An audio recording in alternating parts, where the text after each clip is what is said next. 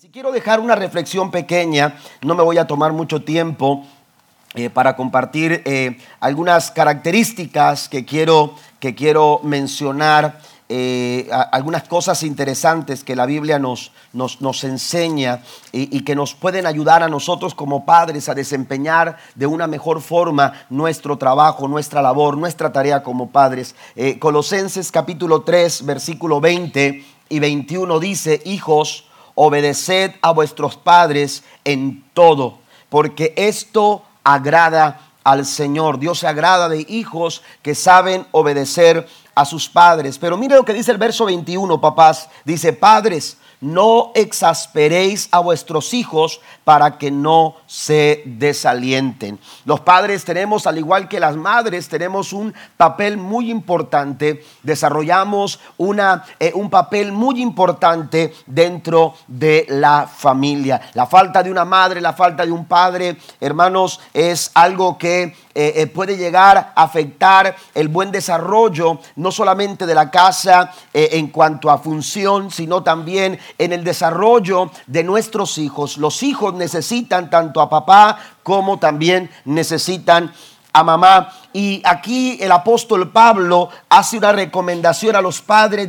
de no exasperar a sus hijos. Eh, esta expresión tiene que ver, amados hermanos, con el tipo de influencia que como padres nosotros podemos llegar a desarrollar, podemos llegar a, ejercer en la vida de nuestros hijos, porque podemos caer en el error, eh, y, y Pablo aquí lo menciona, cuando exasperamos a nuestros hijos, Pablo dice, para que no se desalienten. Nuestros hijos tienen que ser potencializados en casa. Nuestros hijos son como, como saetas en manos del valiente. ¿Recuerda esa expresión del salmista? El salmista dice que nuestros hijos son como saetas, como flechas. Amén. Y esas flechas tienen que dar al objetivo. ¿Está conmigo? Esas flechas tienen que dar, hermanos, al objetivo. Tenemos que ser precisos. Tenemos que ser nosotros, aleluya, intencionales sobre la dirección que nosotros queremos darle o debemos darle a nuestros hijos. El papel de un padre juega un papel muy importante. La relación padre e hijo eh, eh, es muy importante en el desarrollo de, de, nuestros hijos y, y, también nosotros como padres necesitamos, aleluya, eh, el poder sentir la cercanía de nuestros, de nuestros hijos. El día de hoy...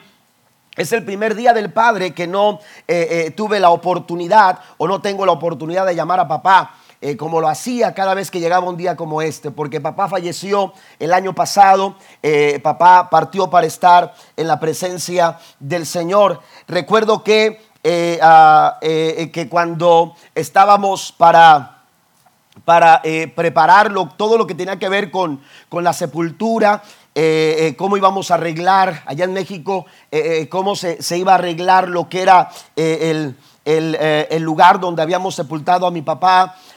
Mis hermanos se, me, me, pidieron a mí que yo escribiera el, obituario lo que habríamos de escribir sobre la placa eh, que íbamos a poner eh, sobre el lugar donde está el cuerpo de mi padre. Y eh, cuando yo empecé a, a, tratar de tener algunas ideas para escribir lo que, porque tenían que ser pocas cosas, eh, eh, pero queríamos dejar eh, algo en esencia de lo, que, de lo que era mi padre, de lo que fue mi padre para, para nosotros. En este caso, no solamente para mí, sino también en el caso de todos mis hermanos, que somos cinco en total. Y mis hermanos me pidieron que yo escribiera el, el obituario. Y la verdad, hermanos, es que nunca me había puesto eh, uh, yo sabía que mi padre tenía eh, un rol muy importante en mi vida, pero nunca me había detenido a pensar en la tremenda influencia que mi padre ejerció en mí. Y cuando yo estaba reflexionando en todo, en todo lo que yo eh, pudiera escribir, lo que yo pudiera expresar, yo estaba tratando de pensar no solamente en mí, estaba tratando de pensar eh, en mis hermanos, estaba tratando de pensar en, eh, en mi madre y, tratar de, de, acomodar todas las cosas para poder, para poder ah, e, escribir el obituario y, y gracias a Dios pude hacerlo y cuando se los presenté a mis hermanos, ellos eh, estuvieron de acuerdo en las palabras que, pude escribir y, cada uno de ellos me empezó a decir, eso es lo que, lo, que sentíamos, eso es lo que necesitábamos decir en esa, en esa placa. Pero recuerdo, hermanos, por lo menos tres cosas importantes en mi persona eh, eh, que, eh, que, yo tuve, tuve ah, recibí de parte de mi padre. Y la primera de ellas es que yo no conocí otro estilo de vida fuera de la iglesia. Yo no conocí otra forma de vivir que no fuera la iglesia. Desde pequeños fuimos instruidos en los caminos del Señor. No supimos lo que eran golpes eh, de un padre alcohólico. No supimos de, un padre que no llegara a casa a dormir. No, no, no supimos de, cosas, de otro estilo de vida que no tuviera que ver con lo que, con lo que eh, representa, hermanos, una vida eh, apegada a, a, la palabra del Señor. Mi padre no fue un padre perfecto, como no lo soy yo, como no lo es usted pero siempre nos inculcó, siempre nos enseñó el temor a Dios y nuestra responsabilidad con la iglesia. Vivíamos al lado de la iglesia en ese tiempo, cuando eh, en los primeros años de infancia nosotros éramos vecinos de la iglesia a la que nosotros acudíamos. Amén. Y cuando la iglesia necesitó eh, eh, más terreno, llegó un momento en que papá eh, este, dijo, bueno, tenemos que hacer algo, la iglesia necesita espacio y entonces donó los terrenos de nuestra casa y actualmente los terrenos de, nuestra, de, esa primera casa en la que yo crecí son los terrenos de la iglesia porque se amplió la iglesia, pero escuche esto, ahora mi hermano es el pastor de esa iglesia. Amén. Entonces, eh, eh, eso es algo que yo recuerdo de mi padre. Mi padre eh, me enseñó este estilo de vida. Aunque yo todavía no había hecho mi decisión de aceptar a Cristo como mi Salvador personal, yo le he dicho muchas veces, aunque todavía yo no había aceptado a Cristo como mi Salvador personal, yo vivía como cristiano. Porque era la única vida que yo conocía. Esa era la única vida que yo conocía. Cuando de pronto escuchaba testimonios de personas que Dios los había sacado de los vicios, que Dios los había sacado de las drogas, que Dios los había sacado de tantas cosas, yo me quedaba pensando, yo no tengo un testimonio eh, eh, tan impresionante como el de aquellas personas, pero recuerdo haberme topado con el Salmo número uno. Amén. Bienaventurado el varón que no anduvo en consejos de malos, ni en silla de pecadores se ha sentado Aleluya. Y yo dije, es la herencia que nuestro Padre nos dejó. Nunca tuve que probar alcohol, nunca tuve que probar eh, ningún tipo de vicio, porque la vida que mi padre nos dejó por herencia lo llenó todo y lo ha llenado todo hasta hoy. Denle un aplauso fuerte al Señor. La tercera cosa, que, eh, la segunda cosa, hermanos, que yo eh, pienso en, eh, que, Dios, que, mi padre dejó a mi vida es que siempre fue muy honesto en su trabajo. La forma de trabajar de mi padre siempre fue honrado. Y siempre nos enseñó a nosotros que es a través del trabajo que se pueden lograr las cosas que nosotros queremos alcanzar. Y si queremos hacer algo, lo tenemos que hacer con honradez y lo tenemos que hacer con sencillez de corazón ayudar a las personas, hermanos, en su trabajo. Mi hermano Gesiel tuvo la oportunidad de trabajar con mi papá en la planta donde él trabajó muchos años. Y él escuchaba lo que decían de mi papá. Amén. Un hombre honrado, un hombre esforzado, un hombre dedicado a su trabajo. Él cuenta una historia, aquí está Gesiel, pudiera pasarlo a él para que lo dijera, pero lo voy a decir yo. Me voy a atrever a decirlo yo ya después él este, eh, me dirá si lo hice bien o no lo hice mal. Pero recuerdo que, eh, dice que él andaba de ayudante en aquella planta y papá se sentaba con ingenieros a comer a la hora de la comida.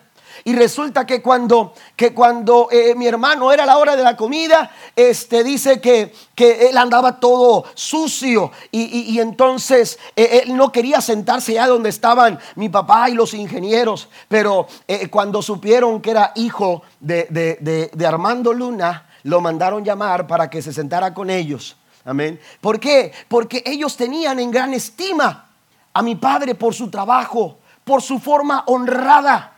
Amén. Por la forma honrada en la que Él siempre trabajó. Así que, amados hermanos, yo, yo, yo, entendí eso y gracias al Señor hemos aplicado el valor del trabajo honrado en cada área y en cada momento de nuestra vida. No hemos, no, no hemos vivido de balde, hemos esforzado y hemos, hemos sido honrados y hemos tratado de, de, ser lo más íntegros en lo que hacemos. ¿Por qué? Porque es, porque es la enseñanza que recibimos de nuestro Padre. La tercera cosa que yo puedo mencionar, que yo recuerdo de mi Padre, hermanos, estos valores, esos valores yo los miraba en mi Padre. Y, y siempre le he dicho, no podemos hacer otra cosa que no sea aquello que se nos enseñó. Y la tercera cosa que yo recuerdo era el valor que mi padre siempre le dio a la familia. Siempre trabajó, siempre se esforzó por, por, su esposa y por sus hijos.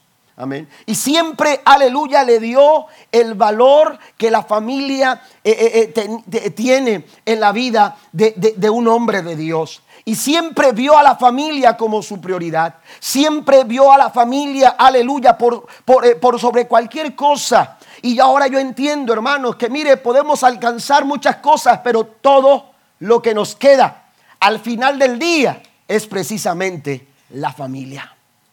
Y esas cosas yo las tengo en mi corazón, son mías. Amén. Son mías. Y, yo lucho por inculcárselas también a mis hijos. Yo lucho también por, por, pasar, aleluya, este sentir de vida eh, al corazón de mis hijos. Mi padre yo puedo decirlo, mi padre dejó huella en mi corazón. Aunque ella no está conmigo, sus huellas quedaron grabadas en mi corazón. Y yo quiero decirle también que mi padre nunca predicó un mensaje. Al menos yo nunca lo escuché predicar un sermón. Al menos yo nunca lo escuché eh, eh, dar una enseñanza, aunque él aportaba cuando estábamos en la escuela dominical. Él siempre daba su punto de vista. Amén. Sin embargo, yo que recuerden, lo escuchaba cantar, le gustaba mucho cantar. Amén. Así una segunda tremenda. Amén. Pero, pero nunca lo escuché predicar un mensaje, predicar un sermón. Pero el día que yo le dije, papá, Dios me está llamando al ministerio, él fue el primero que me dijo, si Dios te está llamando, te tienes que preparar porque no vas a hacer las cosas de, una manera eh, eh, solamente así superficial. Te tienes que preparar. Y gracias al apoyo de mi padre, hermanos, y al apoyo de mi madre y de mi familia, es que hemos servido al Señor hasta este, hasta este día. Él dejó huella en mi corazón. Mi padre dejó huella en el corazón. Y usted y yo hemos sido llamados también a dejar huella en el corazón de nuestros hijos. ¿Qué clase de huella es la que vamos a dejar? ¿Qué clase de huella es la que vamos nosotros a plasmar? Porque la huella es una impresión que define quién pasó por ahí. Que el día de mañana aleluya, cuando no estemos, aleluya, la gente se dé cuenta, que o los hijos se den cuenta y reconozcan, mi padre dejó una huella grabada en mi corazón y me ha influenciado para poder ser ahora lo que yo soy. Y yo quiero mencionarle cuatro cosas, cuatro características de aquella clase de hombres, padres que dejan huella. La primera de ellas es la prudencia. La primera de ellas es el hombre prudente. El hombre prudente es el tipo de persona, aleluya, que no pasa por desapercibido en casa. El hombre prudente nunca va a pasar desapercibido de la vista de sus hijos, de la vista de su esposa. El hombre prudente, el padre prudente, es un hombre, aleluya, capaz de plasmar una huella eterna en el corazón de sus hijos. La Biblia nos dice, vaya conmigo por favor, voy a ver algunas citas bíblicas en cada uno de los puntos. Dice Mateo capítulo 7, versículo número 24. Jesús hablando, dijo lo siguiente, cualquiera pues, que me oye estas palabras y las hace, le compararé a un hombre prudente. Diga conmigo prudente. Dios quiere que nosotros seamos prudentes. Porque este tipo de hombres prudentes saben, aleluya, proteger a su familia. Dice la escritura que edificó su casa sobre la roca descendió lluvia y vinieron ríos y soplaron vientos y golpearon contra aquella casa y no cayó porque estaba fundada sobre la roca. Un hombre prudente no se precipita. Un hombre prudente no toma, no toma decisiones a la ligera. Un hombre prudente no es aquel tipo de, hombres que se dejan llevar por sus emociones, que son impulsivos. ¿Cuántos hombres impulsivos? ¿Cuántos hombres, aleluya, eh, eh, que son irresponsables a la hora de tomar sus decisiones? Han traído tragedia a su familia, han traído vergüenza a sus hijos, a su casa, a su hogar. Los vientos soplan eh, y, y cualquiera estamos expuestos a situaciones complicadas en la vida. Sin embargo, la casa del hombre que es prudente se mantiene estable, se mantiene firme. ¿Sabe por qué? Porque ha establecido su casa sobre un buen fundamento. La prudencia es una característica, es característica de aquellos hombres que van dejando una huella, aleluya, de gran valor en el corazón de su familia. Eh, contrario a esto, Jesús dijo, aquel cualquiera que me oye estas palabras, pero no las hace. Hay una diferencia, aleluya, entre el prudente y el insensato. Y, y esto no tiene que ver con que los, porque los dos escucharon. La diferencia es que uno no solamente escuchó, sino que aplicó lo que escuchó. Varones, Dios nos habla todos los días para que nosotros pongamos por obra aquello que Dios nos ha hablado. Número dos, la segunda cosa que yo encuentro importante de aquellos hombres que dejan una huella de gran valor en sus hijos es el dominio propio. Diga conmigo dominio propio. El dominio propio es una característica que debemos de desarrollar en nosotros. Acabamos de terminar en nuestra iglesia en las clases de la mañana, de los domingos por la mañana. Eh, eh, hablamos sobre el fruto del Espíritu y una de ellas, de esas características del fruto del Espíritu, es precisamente el dominio propio. Bueno, pues los buenos padres o los padres que dejan huella son aquellos que saben controlar su temperamento y saben utilizar la templanza que es, que es el dominio propio, de tal forma que ellos, aleluya, saben eh, manejar sus reacciones. Nuestras reacciones hablan mucho de, de nuestro carácter, de quiénes somos si somos personas eh, eh, que tienen dominio o control propio, o somos personas que nos dejamos llevar por los impulsos que en medio de las circunstancias que se nos presentan en la vida. Un hombre que deja huella es aquel que sabe manifestar el dominio propio de tal forma que aun cuando las circunstancias son adversas, aun cuando las circunstancias son negativas, saben mantener control. Saben mantener el control. Y qué importante es que nosotros aprendamos a tener, en, que, que podamos ejercer dominio propio. Las finanzas, por ejemplo. Cuando, cuando como varones no tenemos dominio propio, podemos traer ruina a nuestra casa.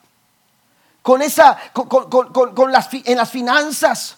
Cuando no estamos ejerciendo dominio propio, eh, eh, a lo que me refiero es que el dinero no tome control de nosotros, sino nosotros control del dinero. Hay personas que dicen, y, después de, haber, de haber eh, trabajado y, y de haber recibido el salario de su trabajo, de pronto dicen, ¿y a dónde se fue el dinero?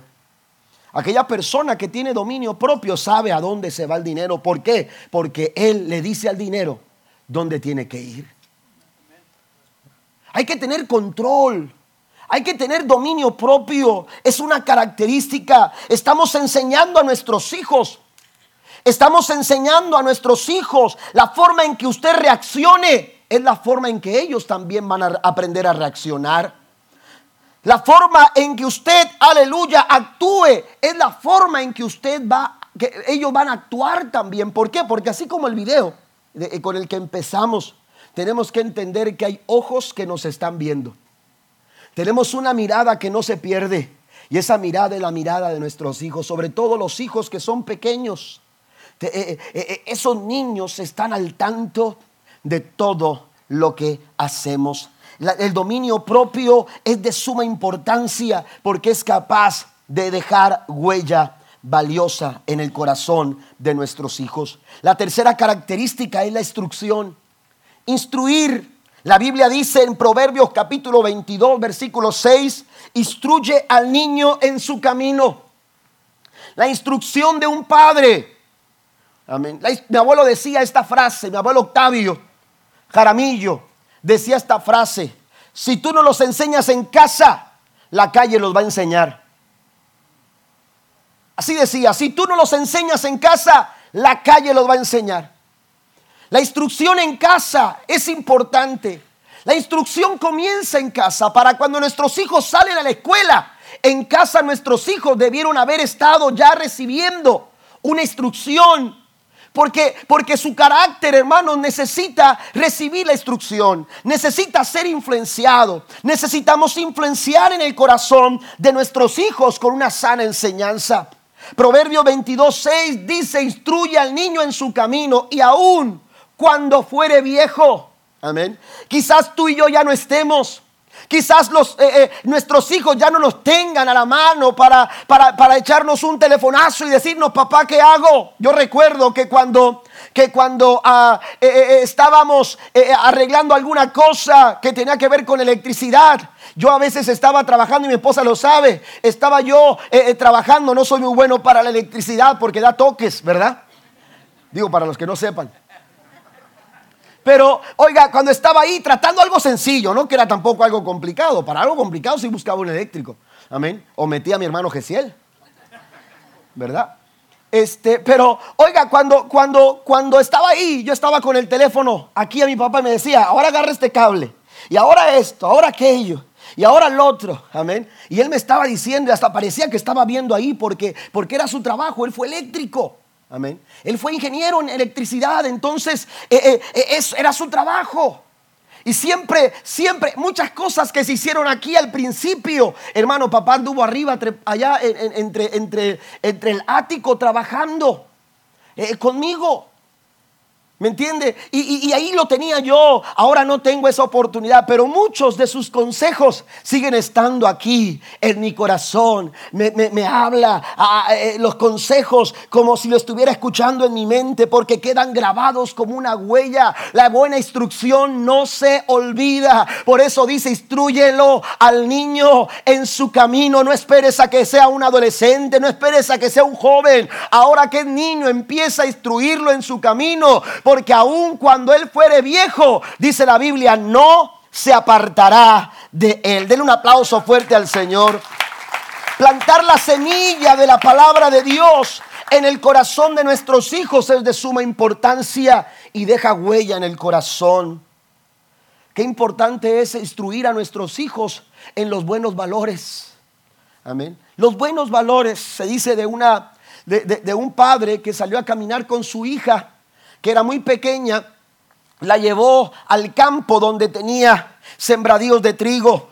Y cuando llegaron, llegaron para, para ver cómo estaba el trigo, si ya estaba listo para ser eh, cosechado, para ser levantado. La niña, que era inexperta, que no sabía nada, vio de pronto que había unas, unas, unas gavillas que estaban erguidas, bien levantadas, estaban de pie, como muy orgullosas. Y de pronto vio otras que colgaban. Otras que colgaban. Y la niña los vio y le dijo, papá, esas que cuelgan se están, se están rompiendo, ya no sirven. Amén. Pero las que sí sirven son aquellas que están de pie. Y entonces el padre le dijo a la niña, mira hija, las que están erguidas están así porque están vacías. No tienen nada que dar. A veces el orgullo nos, nos, engaña. ¿eh? A veces el orgullo nos engaña.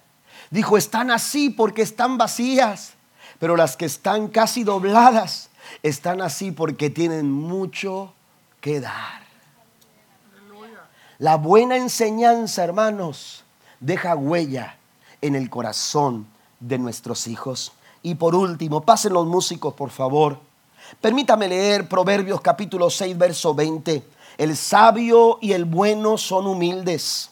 La soberbia es propia del ignorante y del malo.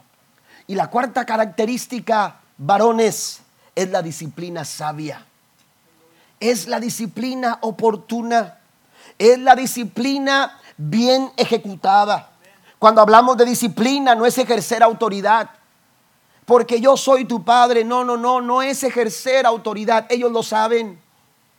Ellos lo saben. Si tú tienes que recordárselo, entonces es porque hay algo ahí que está fallando. Si tienes que estarle recordando a tu hijo que tú eres su padre, es porque hay algo ahí que está fallando. La disciplina no es para ejercer autoridad. La disciplina, amados hermanos, es para restaurar. Así como nosotros nos equivocamos, también nuestros hijos se equivocan. Pero bendito sea el nombre del Señor, que Dios a través de, los padres quiere disciplinar sabiamente a, sus hijos. Quiere disciplinar sabiamente, sabiamente a los nuestros. La Biblia nos dice, hablando el apóstol Pablo, no exasperéis. Hay otra, hay otra versión que dice, no exasperéis a ira Amén. O, no, no hagas que tu hijo eh, eh, eh, entre a una, con una reacción negativa. No, vamos a hacer algo. Vamos a buscar la forma no de, no de, no de, de, empujarlo hacia abajo, sino de animarlo, de levantarlo, de restaurarlo. ¿Por qué? Porque a final de cuentas, hermano, la disciplina es la restauración. lo que busca, el propósito de la disciplina es la restauración. Si estamos disciplinando sin buscar la restauración, entonces lo que estamos haciendo, lo que estamos, eh, la, forma en que estamos actuando es la forma de un dictador. Y los dictadores no dejan huellas buenas. Los dictadores dejan heridas. Los dictadores dañan. Los dictadores afectan de una manera negativa el corazón de todo un pueblo. Dios no ha levantado dictadores para el hogar. Dios ha levantado padres que aman y que disciplinan con sabiduría. Porque así como el Padre nos disciplina a nosotros, hablando de nuestro Padre Celestial, nos disciplina a nosotros porque nos ama, así también nosotros debemos hacerlo por amor a la vida de nuestros hijos. La disciplina sabia es aquella que restaura el corazón. Es aquella que hace un llamado a la restauración, que hace un llamado al ánimo, a la motivación, a la inspiración. Hay que preguntarnos si nuestras palabras están están alimentando el corazón de nuestros hijos para animarse. Hay que preguntarnos si lo que decimos están inspirando el corazón de nuestros hijos para intentarlo una vez más. Porque ellos se van a equivocar y lo harán muchas veces. Pero para ello Dios ha puesto padres que saben ejercer la disciplina con sabiduría. Que están dispuestos a levantar al hijo que ha caído. Que están dispuestos a animar al hijo que se ha equivocado. Que están dispuestos a abrazar al hijo que necesita una nueva oportunidad. Póngase de pie conmigo, por favor, en esta tarde.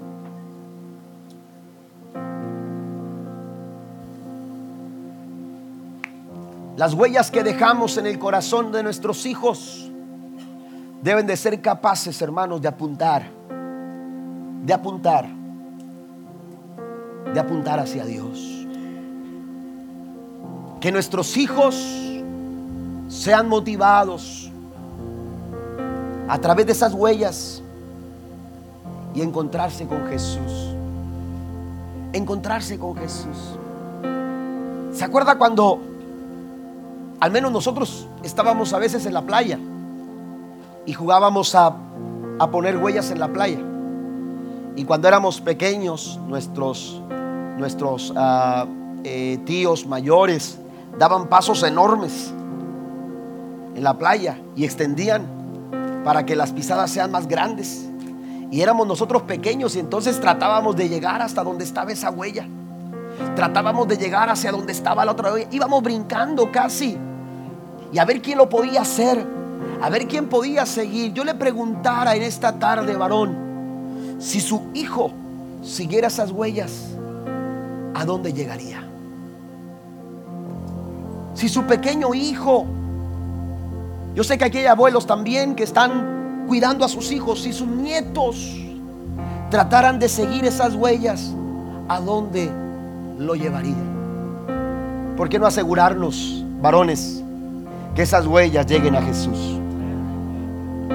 Que al final de esas huellas esté Cristo con los brazos abiertos diciendo, aquí estoy yo para ustedes también. Así como estuve con tu padre, así como estuve con tu abuelo, así quiero estar contigo.